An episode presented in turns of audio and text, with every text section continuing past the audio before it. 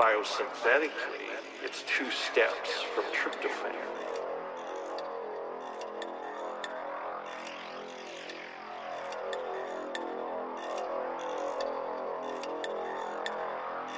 What uh, the spirit is the inner world.